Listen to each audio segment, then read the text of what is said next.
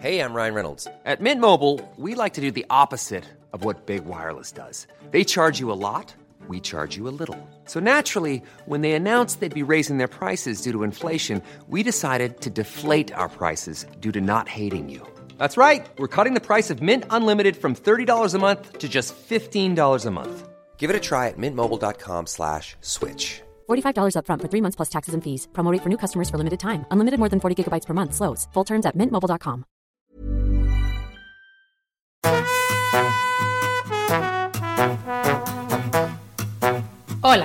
estás escuchando De piel a cabeza, un recorrido por tu salud con Ana y Rosa Molina.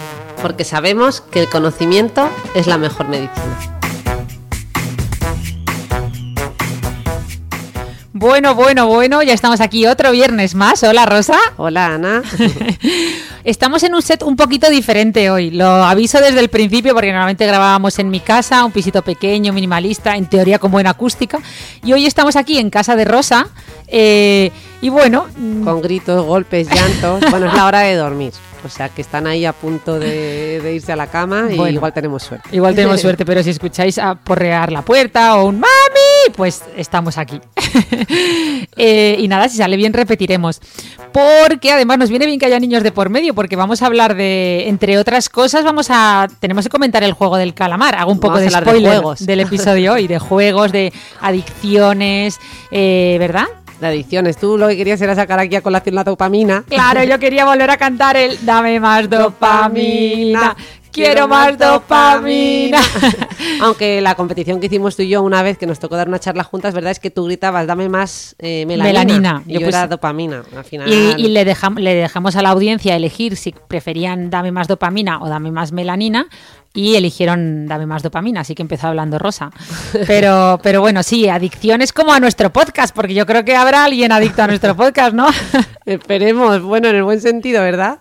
Porque vamos a hablar efectivamente de adicciones sin sustancia. Bueno, pero, pero como que adicciones, ah, nuestro podcast tiene mucha sustancia, ¿qué dices? Bueno, es el término que utilizamos para referirnos precisamente a ese tipo de adicciones, a la del juego, adicción al juego, a internet, Ah, a las va- redes sociales, Ah, es decir, sin no la- sustancia. Sustancia de cocaína. que no la había heroína. pillado, está a punto de cortar. cannabis. Estaba a punto de cortar, como diciendo, ¿qué dice esta mujer? Como si nuestro podcast no... Claro, claro, No tuviera sustancia- sustancia, no tuviera chicha. Que claro, mucha, claro. que tiene mucha. Claro que no todas las adicciones son a las drogas, que son las más conocidas, hay muchas más. Vale, vale. Que por cierto, Adicciones al sexo, esa para otra. eso, sí, es verdad, es verdad. Esa, esa, esa mm, tiene tirón. Sí, todo, todo lo relacionado con la sexualidad, pero bueno, vamos a centrarnos. Cuéntanos si quieres, empieza tú contándonos eh, de dónde viene la adicción, ¿no? Un poco y Hmm. así, y luego ya seguimos. Bueno, revisando el término me he encontrado con esto de que la adicción viene del latín adictus, que quiere decir adjudicado, lo digo porque esto es la típica cosa que yo, yo no me acordaba, de cuando los romanos hacían una subasta y, y regalaban esclavos. Y entonces, eh, para referirse a estos esclavos, se utilizó el término adictus, que se ha mantenido y, y- y tiene que ver con ese se- ser esclavo de algo. ¿no? Ay, qué Ser esclavo de, pues, Es del que ne- juego, ser esclavo de internet, in- esclavo de lo que sea, de, de este podcast. Oye, me, me ha gustado mucho porque es verdad que al final hay determinadas adicciones que te hacen esclavo de y tienen tanto impacto en tu vida diaria. Muy, muy bonito saber esta curiosidad.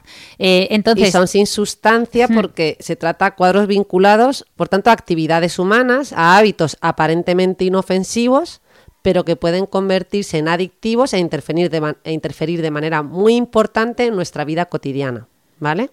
Eh, de hecho, pues eso, quienes lo padecen, pues no pueden dejar de repetir una conducta, esta conducta en concreto, una y otra vez, ¿no? Pues eh, ya sea eh, pues el juego, eh, irse de compras, el sexo, las redes sociales. Por tanto, la clave no está tanto en la conducta en sí misma, ¿verdad? Sino en la relación que establecemos con ella. ¿no? La persona bueno. pierde el control sobre esta actividad, continúa pese a las consecuencias negativas de ese uso repetido, etcétera, etcétera. Qué buena, es verdad, tal cual, que muchas veces no es tanto la sustancia, eh, ahí están drogas legales, ¿no? Como el alcohol o, el- bueno... eh, Que no produce esos cambios. Bueno, no, yo sí, iba yo a decir otra quiero decir, cosa. pero que, no. hay gente que es capaz de, ¿verdad?, de beber alguna copa de forma ocasional, ¿no? Como entretenimiento, mm, o sea, de forma recreativa que se Eso llama, es. Y sin embargo no interferir en su vida diaria, aunque lo ideal sería no beber nada, que ya es, gracias a ti sabemos que el alcohol no es ansiolítico, sino ansiogénico. Yo lo digo hasta la saciedad, queda súper bien.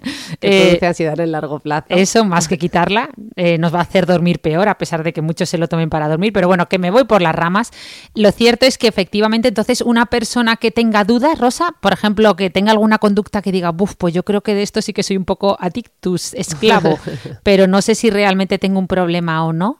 Que, el, problema mayor en esto, fíjate Ana, es que mm, lo más difícil de todo es reconocer que tengo un problema y esto es eh, extendido, extensible a, las adicciones a sustancias, ya sea a una droga como la cocaína o a las sin sustancia que son de las que vamos a hablar ahora. Entonces las, las personas eh, tienen la sensación de yo controlo, no tengo un problema y lo dejo cuando quiera. ¿Verdad? Ah. Y esto además es mucho más fácil que ocurra en las adicciones sin sustancia, ¿verdad? Porque al final, mm, pues eso no es una droga como una, droga ilegal, sino que es una, puede ser una cosa cotidiana que hagamos todos, como puede ser usar internet, ¿verdad? Por tanto, mm, lo más repetido es que la, la, persona se engaña a sí mismo y trate de engañar a los demás. Y ese es el problema más, más, más difícil, reconocer cuando tengo un problema. Jo, qué bueno esto, porque justo el otro día veía eso a bueno, un, episodio de alguien que decía que eso a raíz de, ver los gastos ¿no? que, tenía, se había dado cuenta de indirectamente a través del gasto que tenía un problema con el juego, ¿no? O sea, no era ni... O sea, él pensaba que controlaba hasta que realmente ve ¿no? las nuevas aplicaciones estas que te dicen hmm. lo que estás gastando de forma automática y resulta que el mayor gasto mensual era en juego, ¿no? Y ahora que ya lo, hacíamos un poco de spoiler al inicio del episodio, pero ahora que está tan de moda y ha generado tantísima polémica el juego del calamar, eh, esa serie que yo por cierto no he visto, ahora nos dirás tu experiencia, que yo sé que si tú la, o sea, que tú sí la has visto, podríamos comenzar hablando para de poder comentar, que ah, La mitad me la he tirado con los ojos cerrados, pero... Que, conste que lo pensé, porque cuando empecé a leer tantos titulares en la prensa dije, buf, yo ni para comentarlo voy a verla, porque me, da, a mí yo me cuesta mucho ver eh, cosas que, me quiten el sueño, ¿no? Y sabía que cuando empecé a ver un poco la temática, eh, pero bueno, entiendo que va sobre ludopatía, ¿no? Ahora llamado juego patológico, creo, o sea, que cuéntanos un poquito si la has visto, ¿Cómo va esto? Sí, pues efectivamente, la he visto, ya digo, un poco aparte, creo que la mitad de la serie realmente es que no, no aporta nada. Por tanto, allá donde hay violencia, porque hay una cantidad enorme de, violencia en esta, en esta serie, pues, ¿no? Que como ocurre en otras y en otras películas, pues no hace falta verla. ¿no? reconozco que esas partes me las he saltado directamente, o me he tapado los ojos, o me he puesto a hacer otras cosas. Pero la cosa es que, que sí, que la he revisado un poco, ¿no? Y en realidad con ver el primer capítulo uno ya se queda con, se da cuenta de muchas cosas que ocurren en esta serie. Pero espera, antes de seguir, eh, os, os voy a contextualizar un poco, que estamos asumiendo que todo el mundo ha visto el juego del calamar. Eh, y básicamente es una serie, ¿verdad?, eh, de, ficción surcoreana que está en Netflix, donde se entremezclan juegos infantiles con extrema violencia, ¿no? Y donde se cometen pues incluso pues asesinatos. Hay dos polos muy opuestos, ¿verdad? Por eso, por eso lo de tener niños hoy por aquí me daba hasta, hasta se ponía hasta la piel de gallina sabiendo que vamos a hablar de este tema, ¿no? Se cometen incluso asesinatos a sangre fría, ¿no? En general no está recomendada para menores de 16 años. De hecho lo pone ahí en, en Netflix, aunque yo es que pondría no recomendada. Yo pondría recomendada en general, ¿verdad? pero bueno, pero bueno eh, quería contextualizar que me he dado cuenta que he empezado a preguntarte asumiendo que todo el mundo lo ha visto o sabe de qué hablamos, eh, porque o sea, recientemente ha tenido un impacto en los medios brutal, pero por si acaso contextualizamos un poquito. Sí, además, de hecho, eh, así, mm, no sé si te has dado cuenta, pero yo ahora que me voy fijando en las tiendas de disfraces por este tema de Halloween, que ha coincidido el boom de esta serie, no sé si está hecho a propósito o no, eh, con, con, esta festividad de Halloween donde los niños iban disfrazados y me ha sorprendido ver el disfraz del juego del calamar en un montón de tiendas. Eso me ha impactado. Sí, hasta en Zapeando, creo que era Cristina Pedroche, ¿no? Se disfrazó de una japonesa que es que no, como no la he visto, una que tiene el pelo negro, así que es pues la que, la que pues decide, ¿no? Eso no lo he visto yo. Pero sí, sí, no, no es la que decide, imagino que se, refiere a la muñeca. De la muñeca, la muñeca, sí, sí. capítulo, sí. Pues bueno, ya yo creo que ya hemos dado datos, no es un spoiler, aunque realmente, pues si es spoiler tampoco pasa nada, no hace falta que, la veáis, os contamos la amiga, el contenido psicológico de la serie, pero eso, para el que realmente finalmente la quiera ver, no es un spoiler. con- Sí, yo quería, yo tenía muchas ganas de, de ver tu opinión, o sea, de saber tu opinión, así que estoy muy contenta que nos vayas a Mm. explicar un poco. Pues mira, yo lo que quería comentar, que como decía, en el primer capítulo ya lo vemos, lo que pone de reflejo eh, es una serie de personas que em, tienen un problema de juego patológico, eh, eso, la antigua, antiguamente llamada ludopatía, y podemos ver cómo estas personas, teóricamente, tal como lo presentan en la serie, han pasado por una serie de fases, que son las típicas fases por las que pasamos en el desarrollo de, este, de esta adicción, ¿vale? Que son tres. La fase de ganancia, la fase de pérdida y la fase de desesperación. La fase 1, la de ganancia. ¿Qué ocurre aquí? Aquí el jugador experimenta sus primeras ganancias, lo que le genera una gran excitación, ¿vale? Y esto le lleva a buscar la repetición, ¿no? A volver a hacerlo.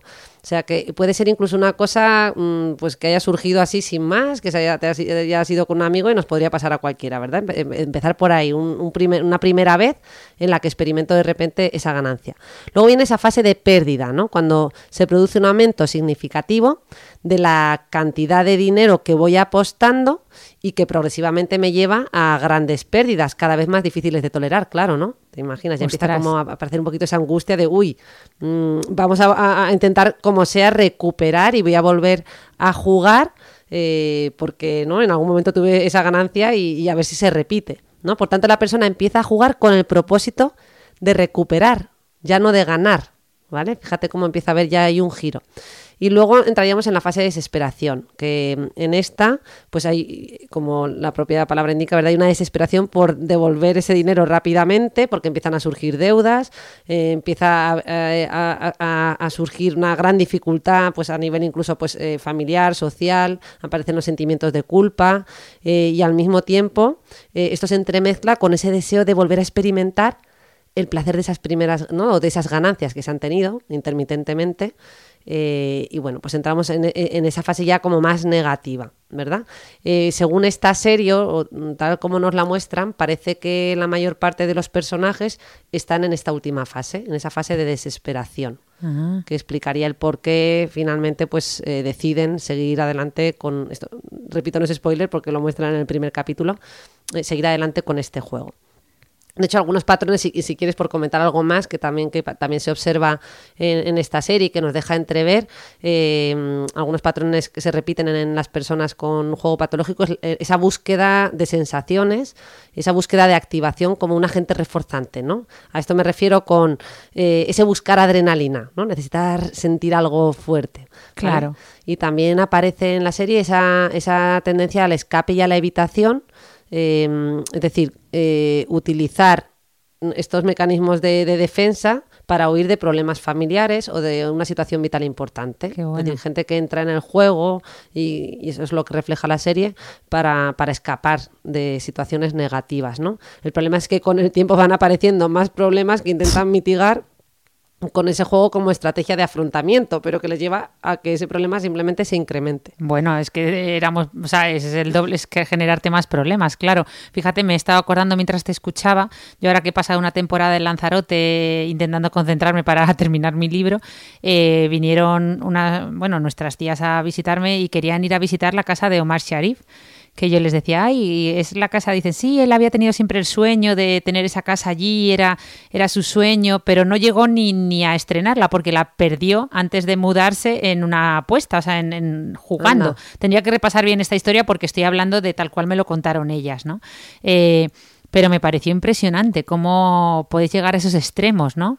Claro, O sea claro. que, Mm. que desde luego es, eh, es cierto que, que, que- es que es un- una droga impresionante. De hecho, estoy pensando, se me está ocurriendo, que en realidad el juego del calamar en sí mismo es un poco droga también como tal, ¿no? Audiovisual, porque, porque por lo que me has contado, de, cuando, antes de empezar el podcast te he preguntado, bueno, ¿tú la has visto? Y me has dicho, sí, la empecé a ver un poco por, porque claro, quería analizarla un poco desde el punto de vista de salud mental, pero es que luego la verdad es que te enganchas un poco y, eh, y mucha gente le habrá sucedido esto, ¿no? A, a mayor escala. Claro, yo creo que, que todo esto lo tendrá muy bien estudiado en, en- en este tipo de series, ¿no? Que están diseñadas para engancharnos y, y saben cómo hacerlo. Pero como ocurre con, con tantas otras cosas, ¿no? Como con las Buah. redes sociales. Eso está estudiado. Sí, no, no. Netflix lo tiene además clarísimo con ese next episode y ya cuando quieres acordar ya ha empezado y dices, bueno, por, por 30 minutos más o- y, y la lías. Eh, yo de hecho hace tiempo que he dejado de, ver series por, por eso, porque reconozco que no tengo control y, y me pongo, y, entonces prefiero leer y la verdad es que me desinstalé directamente Netflix de y, y Amazon Prime, que era donde lo veía, y la verdad es que estoy muy contenta, porque a veces estoy como muy desconectada, porque la gente se pone a hablar de esto mucho en comidas y cenas de amigos, pero, pero en el fondo me alegro.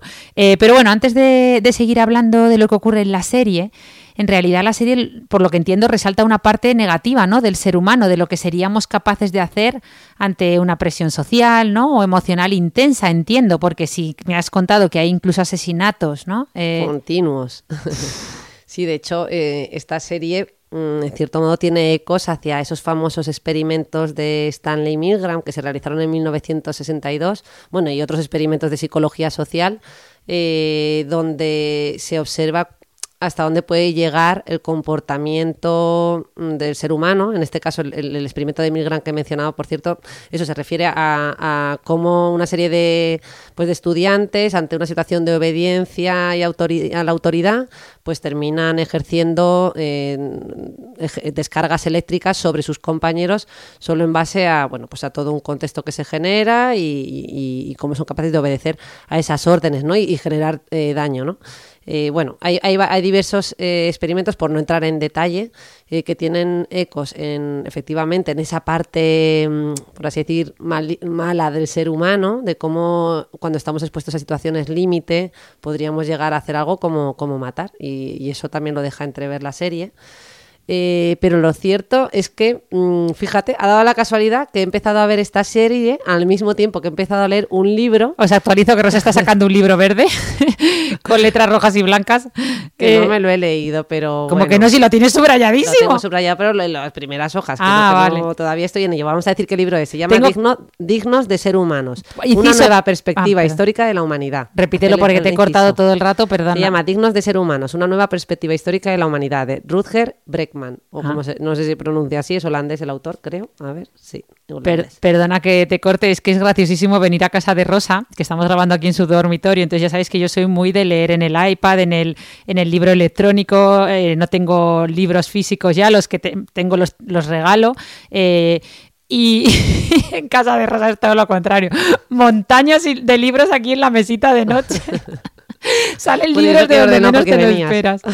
Pero, pero sí, eh, me has dicho que, que te estaba gustando mucho Leo este diagonal, libro. Sabes que leo poquísimo, que ya no me da por las noches un poquito, pero bueno, la cosa es que este me ha enganchado, no puedo dar mi opinión, simplemente lo utilizo, mm, que nos hemos ido por, por los Sí. cerros de Úbeda, para comentar que este autor propone eh, revisar este, e- esta, idea del ser humano como egoísta insolidario, que se mueve por su propio interés, un poco el resumen que hace en, en la contraportada, mm, que es algo que han sostenido pensadores como Maquiavelo, filósofos como Hobbes, psicoanalistas como Freud y científicos como Dawkins y multitud de historiadores y escritores. Entonces este autor se plantea, ¿pero esto realmente es así? Él propone revisar la historia en base a un montón de evidencia que él expone eh, de cómo en realidad eh, el ser humano eh, pues es más altruista de lo que pensamos y, y que en realidad es más bueno y, y que hay esperanza, ¿verdad? Para Jo, la humanidad. Y, y mira, y cuenta justo un ejemplo que te lo voy a leer y lo leemos a los oyentes casi al empezar el libro, así que tampoco hago spoiler.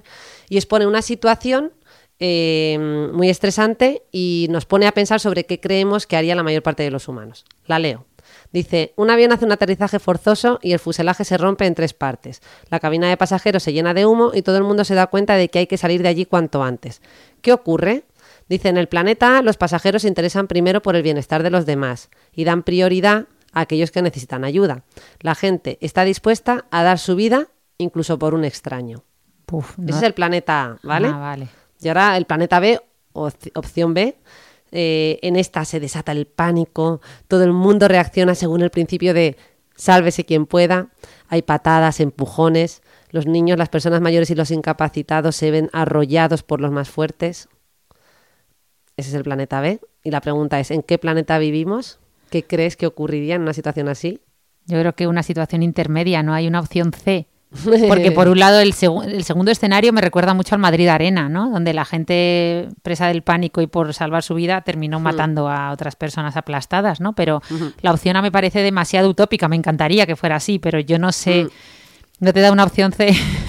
no la da, pero él cuenta que según sus estimaciones aproximadamente el 97% de los alumnos cree que vivimos en el planeta B.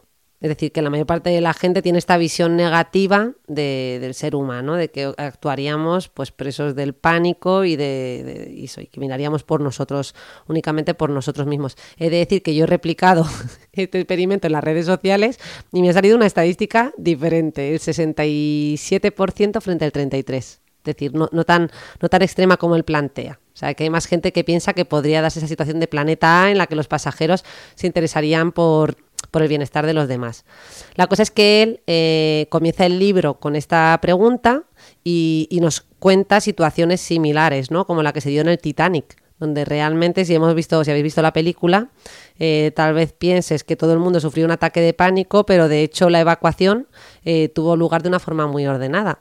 y de hecho algunos supervivientes explicaron que no había ningún indicio de pánico o histeria, sino que eh, ¿no? Hubo situaciones en las que incluso, bueno, ¿te acuerdas? Los propios músicos tocando hasta el final y unos ayudando a otros eh, a que extendieran pues primero los niños, en aquella situación también las mujeres. Claro.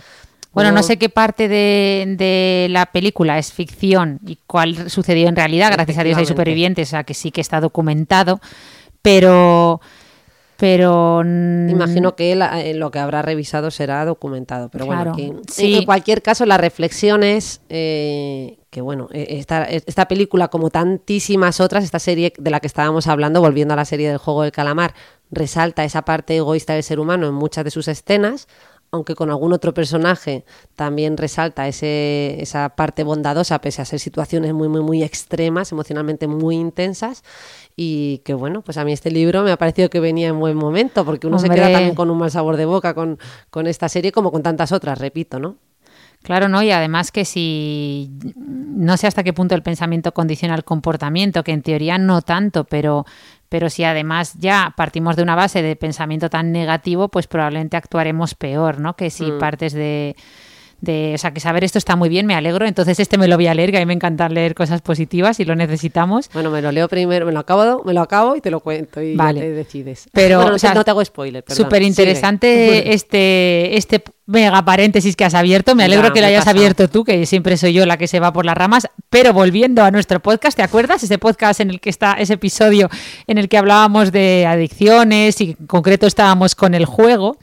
Eh, quería preguntarte eh, por qué algunas personas continúan jugando pese a, pese a todos estos problemas ¿no? derivados del juego que nos has estado contando, pues económicos, ¿no? los más conocidos, pero también sociales, como el hmm. aislamiento, problemas mm, familiares. claro, o sea, ¿qué ocurre para que uno siga arriesgando a, estos niveles, ¿no? Hmm. Eh, y, y, siendo consciente en muchas ocasiones, ¿no? Claro. Pues mira, aquí están implicados diversos factores, ¿no? Pues desde factores biológicos a factores situacionales, etcétera. Eh, yo he revisado algunos artículos eh, que hablan de algunos procesos mentales que tienden a repetirse, ¿no? Hablando un poquito más de esos componentes más psicológicos, que yo creo que a lo mejor es la parte que más os puede interesar. Eh, ¿Qué ocurre en esa mente? Pues mira, se han descrito varios procesos. el proceso número uno, la ilusión de control. Es decir, la sensación de poder controlar ese azar. ¿Vale? ¡Guau! ¡Qué potente! hoy gano, ¿verdad? De la siguiente sale. La siguiente sale tres en. Bueno, aunque ese también es creencia en la suerte, ¿no? Tener la idea de que eso, de que hoy voy a ganar. O sea, y, mm, se parecen un poquito. Ese sería otro, otro de los mecanismos mentales ah. que, que, que aquí ocurren. Luego también está la atribución flexible. There's never been a faster or easier way to start your weight loss journey than with PlushCare. PlushCare accepts most insurance plans and gives you online access to board-certified physicians who can prescribe FDA-approved weight loss medications like Wigovi and Zepbound for those who qualify. Take charge of your health and speak with a board-certified physician about a weight loss plan that's right for you. Get started today at plushcare.com slash weight loss. That's plushcare.com slash weight loss. plushcare.com slash weight loss. I'm Sandra, and I'm just the professional your small business was looking for. But you didn't hire me because you didn't use LinkedIn jobs. LinkedIn has professionals you can't find anywhere else, including those who aren't actively looking for a new job, but might be open to the perfect role, like me. In a given month, over 70% of LinkedIn users don't visit other leading job sites. So if you're not looking on LinkedIn, you'll miss out on great candidates like Sandra. Start hiring professionals like a professional. Post your free job on linkedin.com/people today. Que básicamente es tendencia a atribuir los resultados positivos como a una habilidad, ¿no? Como esto es, lo tengo, lo tengo en mis manos, mientras que los negativos los atribuimos a otras razones, en plan, pues hoy, hoy es que he tenido mala suerte. Esto es como cuando tienes un problema, lo de y buscas un culpable, claro. Dice, pero si yo no quiero una solución, yo quiero un culpable. Pues eso. Muy bien, luego también eh, está el, el sesgo de control, en el que el, jugador cree que controla el juego y que puede dejarlo cuando quiera, ¿no? Eso que hace que me mantenga. Esto es diferente a la ilusión de control, por lo que veo que has nombrado antes. Claro, esto sería mm, el por qué no lo dejo, ¿no? Es como, bueno, si es que realmente no tengo un problema y yo esto lo dejo cuando quiera. Ah, Luego también eh, otro punto que se menciona en los artículos es el, el pensamiento supersticioso. Es decir, atribuir a algún objeto o situación particular las oportunidades de ganar. Imagínate, pues eh, ese día ha sucedido sí, algo. los amuletos, pues llevar eso. un amuleto, eh, que te da más, claro, contribuye. Bueno, pues mm, repetimos si quieres. Eh, La ilusión de control, la atribución flexible, la creencia en la suerte, el pensamiento supersticioso y el sesgo de control, eh, bueno, pues son, mm, son mecanismos mentales que tienden a repetirse eh, y que parece que favor- favorecen eh, ese mantenimiento en, en claro, el juego. ¿no? perpetúan Mm, el que perpetúan. no el que sigas enganchado, ¿no? Y bueno, ten- y luego todo, eh, luego supongo que influyen también, o sea, esto sería específico para para esto, pero igual que en todas las adicciones, pues todo, ¿no? todo lo que nos contaste en el, en el Hmm. episodio sobre adicciones, que, que obviamente también, también influye. Pero bueno, Que esto me re- hablamos, eh, te refieres al que hablamos de redes sociales, ¿no? es que tenemos dos. El primero hablamos eh, de que sea el primer capítulo de todos nuestro podcast, que se llama Enganchados a la tecnología. Y luego hicimos uno en concreto de ya más adelante de adicciones. ¿Te acuerdas? Sí, pero Eh, que ahí tengo que repasar, más. sí, tengo que repasar qué número era. El primero seguro, sí, en el segundo nos, nos centramos más en alcohol, etcétera, yo creo. Mm. Eh, ah, no, y también del tabaco. Sí, es verdad. Ah, es verdad. Bueno, Vale. ya no sé, porque ya no sé si era un directo o un podcast. Sí, no, eso fue un directo. Bueno, bueno, que estamos espesitas, que son las nueve sí. de la noche. Venga, es que siempre grabamos a unas horas más prudentes, pero hoy estamos grabando un poquito más tarde. Pero bueno, todo esto que cuentas me ha recordado, de hecho, al, al- al episodio de las redes sociales, de lo que hablamos. Me acuerdo que mencionaste incluso el refuerzo. Eh, como era intermitente, ¿no? Eh, es algo que te ocurre con las máquinas tragaperras también, ¿no? Es lo que ocurre Es con las redes sociales. Sí, la recompensa variable. Eso, la recompensa eso. variable, eso, la recompensa ese- variable. ese, ¿no? El- mm, en las redes sociales lo que comentábamos es que un día mm, me meto, o sea, en general me meto a las redes sociales y no sé lo que me voy a encontrar, ¿no? Y por eso decíamos que se parecían las máquinas tragaperras, eh, porque un día es un like, otro día es un, pues qué interesante esto que has contado, o qué foto más chula, o qué guapo sales, o, ¿no? Y, o, un- o un día nos escribe alguien que nos interesa especialmente. En definitiva, vamos viendo como cosas que van cambiando y, y eso, y al final la- las redes sociales también están apelando a ese cerebro más primitivo, ese cerebro, esa parte del cerebro del sistema límbico, eh, tan relacionado con esa, eh, con esa dopamina. que Bueno, y, tanto nos todo- y- gusta. y aparte de esta, aparte de esta recompensa variable, podríamos llamar orgánica, ¿no? De eh, social. Luego está la, la que además tiene el propio algoritmo per se, que encima está diseñado para que de repente un día no tengas visualizaciones apenas, otro día un montón y no sepas a qué se debe, ¿no? Eh, o bueno, sea eso, que- eso suponiendo que, porque claro, aquí habría que dividir, mm, eh, distinguir entre aquellos que están activos publicando cosas y hay gente que solo está en redes para, para ver cosas, ¿no? Y no sí, los. Bayer. sí. Bueno, Pero venga, bueno, que de las redes ya hemos hablado mucho. Sí, venga, venga, venga. Pues entonces, eh, en este sentido, eh, entiendo que, o sea, porque creo recordar que también hablamos de todo este tema cuando hablamos de ansiedad y depresión, ¿no? O sea, entiendo que todo esto, obviamente, el punto final donde te lleva es ansiedad, depresión, etcétera, ¿no? Es un Claro, y poco de el- hecho, mm, generalmente a los pacientes que llegan a consulta los solemos ver en asociación a estos cuadros. Mm, es algo que, que ocurre de hecho en los propios jugadores también de esta serie, el juego del calamar, cuando finalmente deciden seguir adelante y es una forma eh, desesperada, de, en, o sea, siguen jugando como una forma desesperada de lidiar con una situación vital en la que se sienten atrapados, ¿no? en la que sienten ya mucha angustia, han acabado con, con cuadros de ansiedad y cuadros depresivos. Eh, y, y, eso es lo que, lo que solemos ver, incluso casos más, más extremos de sentirse tan atrapados donde la gente puede llegar incluso a ver como única salida el, el suicidio y, podemos llegar a ver casos de este tipo. ¿no?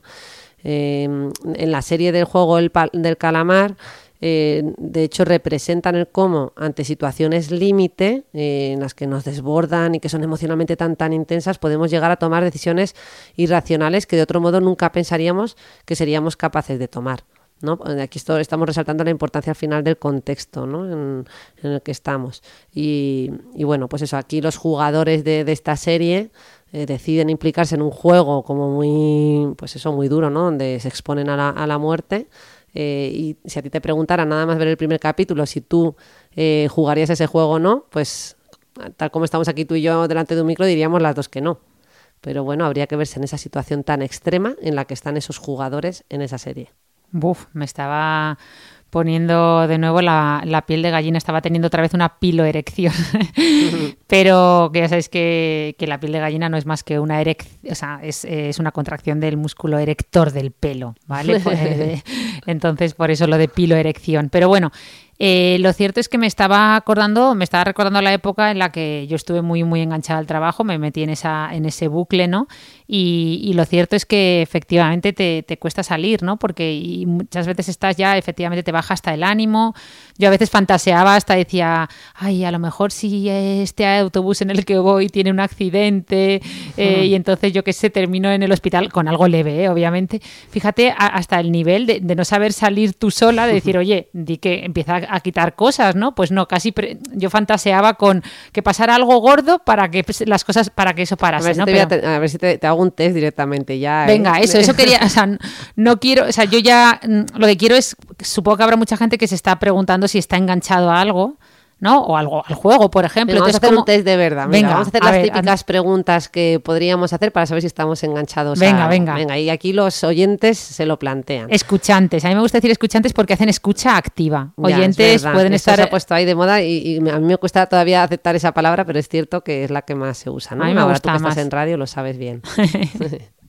Bueno, a ver, la primera pregunta. ¿Tienes necesidad, en, en este caso la pregunta la refiero al juego, ¿vale? Eh, bueno, por lo menos la primera, de apostar cada vez más dinero. O podríamos decir, si no es juego, es ¿tienes la necesidad de estar cada vez más tiempo, eh, por ejemplo, bueno. utilizando internet o redes sociales? Perfecto. ¿vale? Venga, la pregunta número respondes dos. mentalmente. Yo no voy a compartir mis respuestas, pero estoy midiéndome con una cosita que me preocupa recientemente. A ver, a ver. Vale, a ver. Pues la segunda, ¿sientes nerviosismo o irritabilidad cuando intentas abandonar el juego o cuando intentas abandonar esa actividad? Aquí también cabría tristeza, ¿no? A lo mejor, o eh, eh, apatía, o que te sientes... Mmm, no. Bueno, aquí más como esa intranquilidad, ¿no? Eso. Yo creo que sí que va referido a ese nerviosismo, esa intranquilidad fundamentalmente, no tienes por qué... Yo aquí corrigiéndole el test de a una psiquiatra, perdona.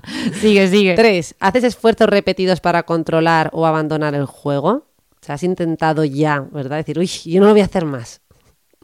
Vale, mm. cuatro. A menudo tienes la, tienes la mente ocupada en las apuestas o en ese juego, en esa actividad. Por ejemplo, reviviendo con la imaginación la experiencia de apuestas pasadas o planificando la próxima apuesta o pensando en formas de conseguir dinero para apostar. En este caso, ponerle el modulador. Sí, de, está no bien que lo refieras apuestas, al juego porque ¿vale? se entiende muy bien con ejemplos. O sea sí. que... Este, este, este, como es que habíamos planificado hablar de lo de la serie del juego del calamar, por eso lo he referido a esto. Pero bueno, podemos hacer un, paralel, un paralelismo. Venga, a menudo apuestas eh, cuando eh, sientes desasosiego, culpa, ansiedad, ánimo bajo. O sea, esos estados emocionales te llevan a querer buscar esa apuesta. Claro, ¿vale? como mecanismo de. como vía de escape, ¿no? Sí, eso es. Mm, vale. Vale, otra pregunta. ¿Sueles volver a jugar para intentar ganar o recuperar las pérdidas? ¿Vale? Bueno, esto sí que O sea, es más específica del juego patológico. No, pero. Eh, mm, otra pregunta. ¿Mientes para ocultar el grado de implicación en el juego? Sí, Es decir, normalmente. cuando tus familiares y tus Sí, amigos te dicen algo y tú terminas mintiendo o inventándote una historieta, ¿no? Para sí, disimular no tu reconocer, implicación. claro. Eso es. Mm. ¿Has perdido alguna relación importante o te ha afectado en tu trabajo o a tus estudios eh, esta, esta implicación que tienes en esta actividad, en, o en ese juego? Vale, Vale, podríamos pues tenemos. seguir. ¿Y, este, ¿Y esto cómo se evalúa luego? Bueno, se va. Vosotros lo vais preguntando, entiendo, y vas decidiendo, ¿no? En función Bueno, de. estas son las típicas preguntas del juego patológico y, y bueno, eh, pues sí, lo, lo evaluamos y se puntúa, ¿no? En función de, de, bueno, pues eso se puntúa y se evalúa. Eh, pero vamos, que eh, respondiendo a unas cuantas, en general esto es como el test que tenemos del alcoholismo, que hay un test de screening que son cuatro preguntas muy cortitas y con dos de ellas pues ya te tienes que plantear, ¿no? Si tienes un, un problema y si te das cuenta, eh, con estas son bastante, re- o sea, estas preguntas son bastante representativas. Sí, sí, no, no, súper Todas, representativas todas, sí. De hecho, eh, jo, justo como lo has puesto de ejemplo, la ludopatía, las apuestas, me ha venido a la mente un montón de publicidad en redes sociales Hmm. invitando a la gente a juegos de apuestas como de póker online. Hmm. Eh, esto está regulado de alguna manera porque en el fondo pienso que es un problema serio, ¿no? Que te estén bombardeando con eso de forma que lo normalices. Claro, o sea, te claro, y parecer hasta algo cosa- normal. Algo de lo que conocemos los riesgos, ¿no? Eh, los- las imp- importantes implicaciones para la salud. Eh, sin duda es, es considerado a, a día de hoy un problema de salud pública. Jo. O sea que fíjate, en España se ha regulado la publicidad de las apuestas hasta, o sea, yo creo que en los últimos años, o sea, se ha regulado en torno a las apuestas y los juegos de azar para proteger especialmente a los menores y los sectores más vulnerables de la población. Fíjate que de hecho eh, es más frecuente, ¿verdad?, entre los más jóvenes, entre 30 eh, 15 y 35 años, que además son edades clave donde el cerebro está en desarrollo y es más fácil, ¿no? Como mm, ya sabéis que yo he mencionado tantas veces el cortes prefrontal, ese que nos permite inhibirnos y contenernos, pues claro, si empiezas a jugar cuando eres joven, cuando ese, desar- ese cerebro todavía está en desarrollo, pues va a ser mucho más difícil que te controles, ¿verdad? Y que entres en, en ese bucle de, de, mm, cada vez necesitar más. Así que ha habido campañas, ¿no? Del tipo, no te la juegues, esto no es ningún juego. Eh, y es que el juego puede llevarnos, como hemo- hemos mencionado antes, a cuadros de ansiedad, a cuadros de, de depresión y también al hospital, incluso, oye, a la muerte, ¿no? Porque puede ser que terminemos por, por no ver salida, que sintamos una culpa enorme en torno a todo lo que nos rodea, porque esto termina afectando a nuestras relaciones sociales y familiares. No, no, es que te pueden hasta embargar, la- o sea, que, que Claro. esta- llegar a estar en la extrema pobreza ya no solo para ti, sino poner en deuda a tus familiares. Eso es, o sea, eso es. Mm. si estás casado en régimen ganancial, por ejemplo, tu, tu pareja iría al hoyo con toda tu bancarrota o Mm. deudas, o sea que... Que bueno, en general, venga, vamos a ponernos un poco optimistas que, que entre las horas que son y, y el tema yo me, me- se me está revolviendo el estómago. Vamos a intentar poner un poco de soluciones, ¿no? Que como, ¿Qué opciones tienen como tratamiento toda aquella gente que, que, que, bueno, que tenga este problema, ¿no? Que estén, por ejemplo, en concreto con el juego, ¿no? Que es sobre todo donde nos estamos centrando. Que- Pues mira, eh, bueno, por hablar así en general, ¿no? Porque mm, bueno, yo creo que esto puede ser bastante orientativo y es que el juego patológico posee muchas semejanzas con los trastornos de dependencia a otras sustancias, ¿no? Como pues como puede ser pues eso, la cocaína, el alcohol, otras eh, drogas, eh, por lo que las estrategias de intervención que se usan fundamentalmente derivan de las que se- de la experiencia que tenemos en, el tratamiento de las drogodependencias, evidentemente salvando las, las diferencias. Aquí me estoy refiriendo fundamentalmente a las terapias que han mostrado más evidencia, que a día de hoy sobre todo son bueno pues terapias de corte cognitivo-conductual, la terapia grupal eh, y, la, y la psicoeducación, son como las más, las más validadas. En cualquier caso, eh, lo más importante eh, para tratar el juego es, pr- primero de todo, como hemos dicho antes, reconocer que necesito ayuda, porque hemos dicho que, que- que muchas veces lo que nos cuesta es reconocerlo.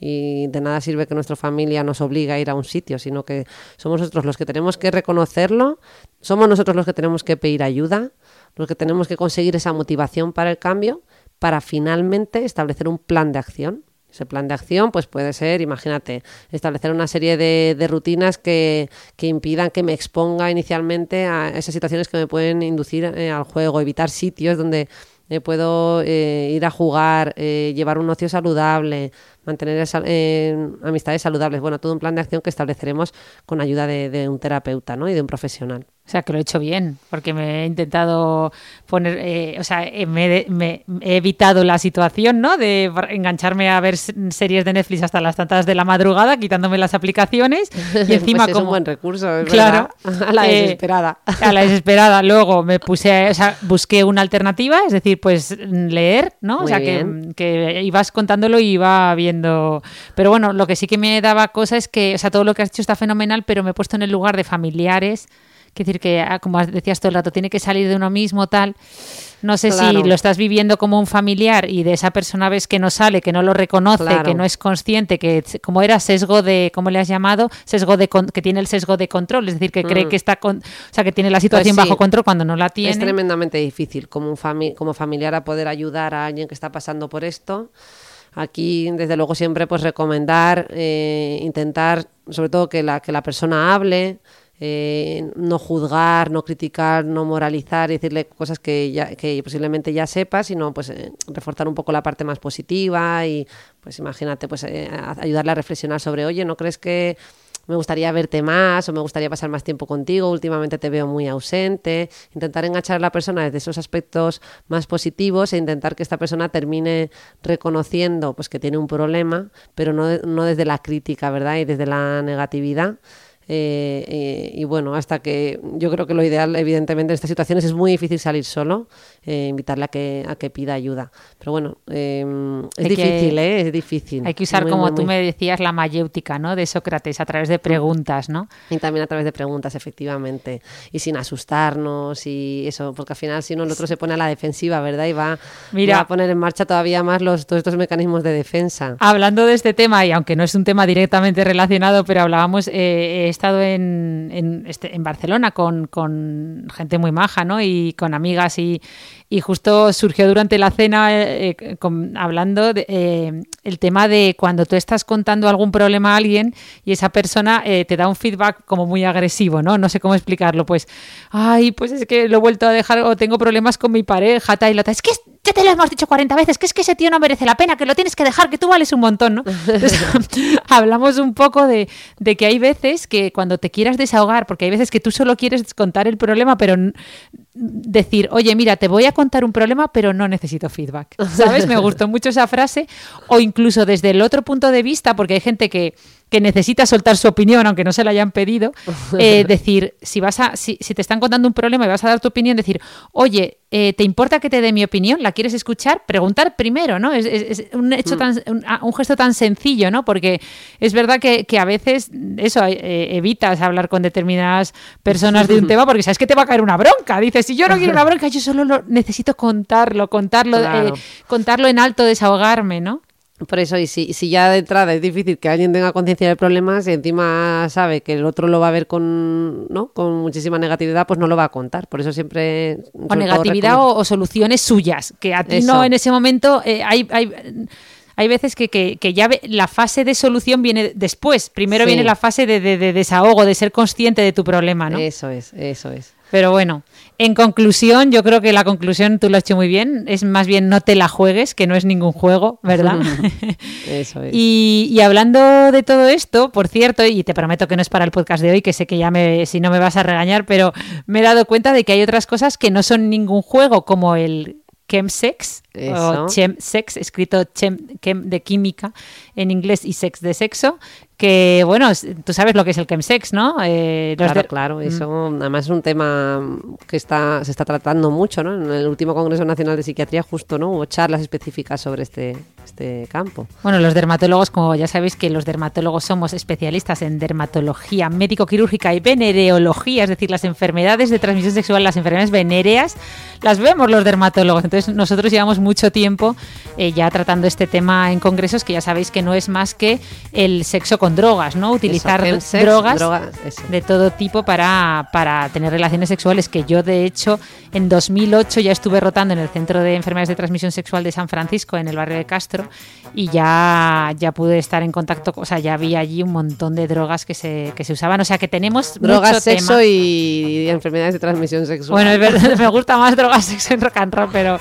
sexo, drogas drogas y ETS, sí. Sexo, drogas y ETS hablamos en otro podcast, ¿verdad? Porque hoy ya llevamos 41 minutos y yo creo que ya está bien. Nada, nada. Nos Eh. Hoy, hoy me a he los- yo. No, está fenomenal. A los que nos hayan escuchado, muchísimas gracias por llegar hasta el final. Seguir eh, proponiéndonos, proponiéndonos temas que nos vienen fenomenal. Y, y nada, nos vemos el próximo viernes. Ya sabéis que nos tenéis disponibles. Hago un poco de intrapromo en Spotify, iVoox, eh, Apple Podcast. Eh, dejadnos alguna estrellita, dejadnos algún comentario que nos encanta leeros. Y nada, nos vemos muy prontito. que vaya muy bien la semana. Adiós, Hasta luego. gracias. Adiós, adiós.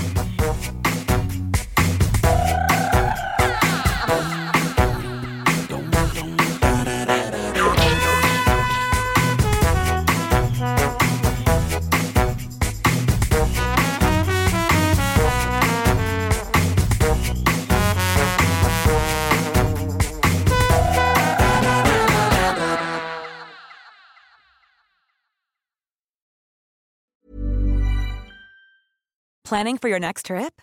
Elevate your travel style with Quince. Quince has all the jet setting essentials you'll want for your next getaway, like European linen, premium luggage options, buttery soft Italian leather bags, and so much more. And is all priced at 50 to 80% less than similar brands. Plus, Quince only works with factories that use safe and ethical manufacturing practices. Pack your bags with high-quality essentials you'll be wearing for vacations to come with Quince. Go to quince.com slash pack for free shipping and 365-day returns.